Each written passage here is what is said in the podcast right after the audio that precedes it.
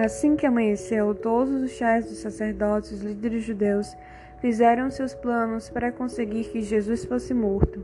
Eles os amarraram, levaram e entregaram ao governador Pilatos. Quando Judas, o traidor, viu que Jesus havia sido condenado, sentiu remorso e foi devolver as trinta moedas de prata aos chefes dos sacerdotes e aos líderes judeus, dizendo: Eu pequei, entregando à morte um homem inocente. Eles responderam: O que é que nós temos com isso? O problema é seu. Então Judas jogou o dinheiro para dentro do templo e saiu. Depois foi e se enforcou. Os chefes dos sacerdotes pegaram o dinheiro e disseram: isto é dinheiro sujo de sangue e é contra nossa lei pôr esse dinheiro na caixa das ofertas do templo.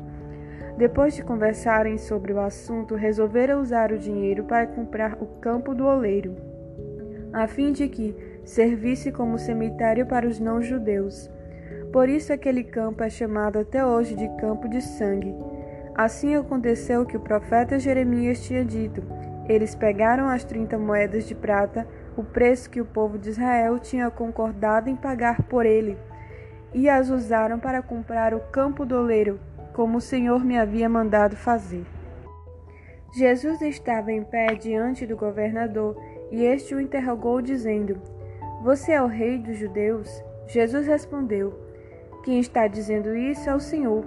Mas quando foi acusado pelos chefes sacerdotes e pelos líderes judeus, Jesus não respondeu nada. Então Pilatos disse: Você não está ouvindo as acusações que estão falando contra você? Porém, Jesus não disse nada e o governador ficou muito admirado com isso. Em toda a festa da Páscoa, Pilatos costumava soltar um dos presos a pedido do povo. Naquela ocasião estava preso um homem muito conhecido chamado Jesus Barrabás. Então, quando a multidão se reuniu, Pilatos perguntou: quem é que vocês querem que eu solte? Jesus Barrabás ou este Jesus que é chamado de Messias? Pilatos sabia muito bem que os líderes judeus haviam entregado Jesus porque tinham inveja dele. Enquanto Pilatos estava sentado no tribunal, a sua esposa lhe mandou o seguinte recado: Não tenha nada a ver com esse homem inocente, porque esta noite, no sonho, eu sofri muito por causa dele. Os chefes dos sacerdotes, os líderes judeus, convenceram a multidão a pedir ao governador Pilatos que soltasse Barrabás e condenasse Jesus à morte. Então o governador perguntou: Qual dos dois vocês querem que eu solte? Barrabás, responderam eles.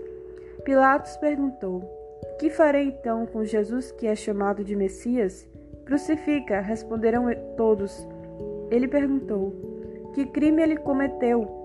Aí começaram a gritar bem alto: Crucifica! Então Pilatos viu que não conseguia nada e que o povo estava começando a se revoltar.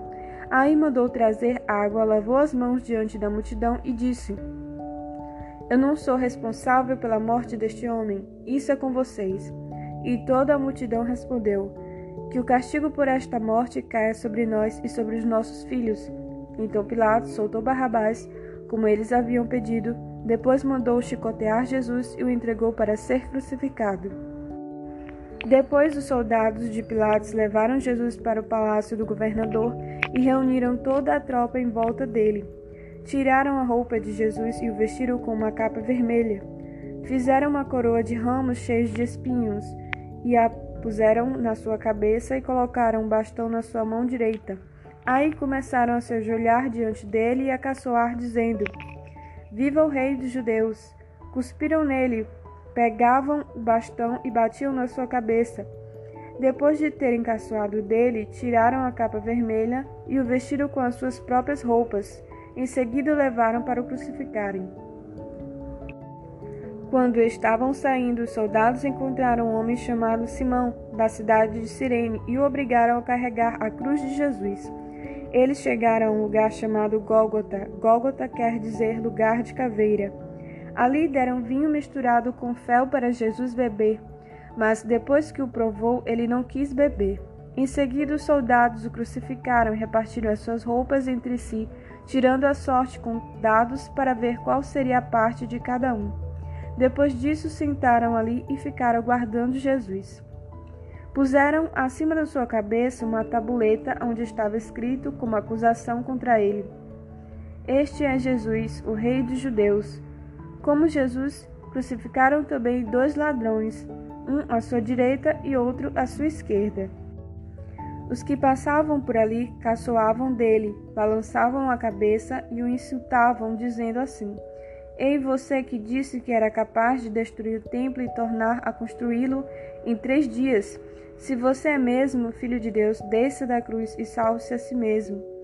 Os chefes dos sacerdotes, os mestres da lei e os líderes judeus também caçoavam dele, dizendo: Ele salvou os outros, mas não pode salvar a si mesmo. Ele é o rei de Israel, não é? Se descer agora mesmo da cruz, nós creremos nele. Ele confiou em Deus e disse que era filho de Deus. Vamos ver se Deus quer salvá-lo agora. E até os ladrões que foram crucificados com Jesus também o insultavam. Ao meio-dia começou a escurecer e toda a terra ficou três horas na escuridão. Às três horas da tarde, Jesus gritou bem alto: Eli, Eli, lama sabachthani essas palavras querem dizer: Meu Deus, meu Deus, por que me abandonastes? Algumas pessoas que estavam ali ouviram isso e disseram: Ele está chamando Elias. Uma das pessoas correu e molhou uma esponja em vinho comum, pôs na ponta de um bastão e deu para Jesus beber. Mas outros disseram: Espere, vamos ver se Elias vem salvá-lo. Aí Jesus deu outro grito forte e morreu. Então a cortina do templo se rasgou em dois pedaços de cima até embaixo. A terra tremeu e as rochas se partiram. Os túmulos se abriram e muitas pessoas do povo de Deus que haviam morrido foram ressuscitadas e saíram dos túmulos. E depois da ressurreição de Jesus, entraram em Jerusalém, a cidade santa, onde muitos viram essas pessoas. O oficial do exército romano e os seus soldados que estavam guardando Jesus viram o terremoto e tudo o que aconteceu. Então ficaram com muito medo e disseram: De fato, este homem era o filho de Deus. Algumas mulheres estavam ali olhando de longe.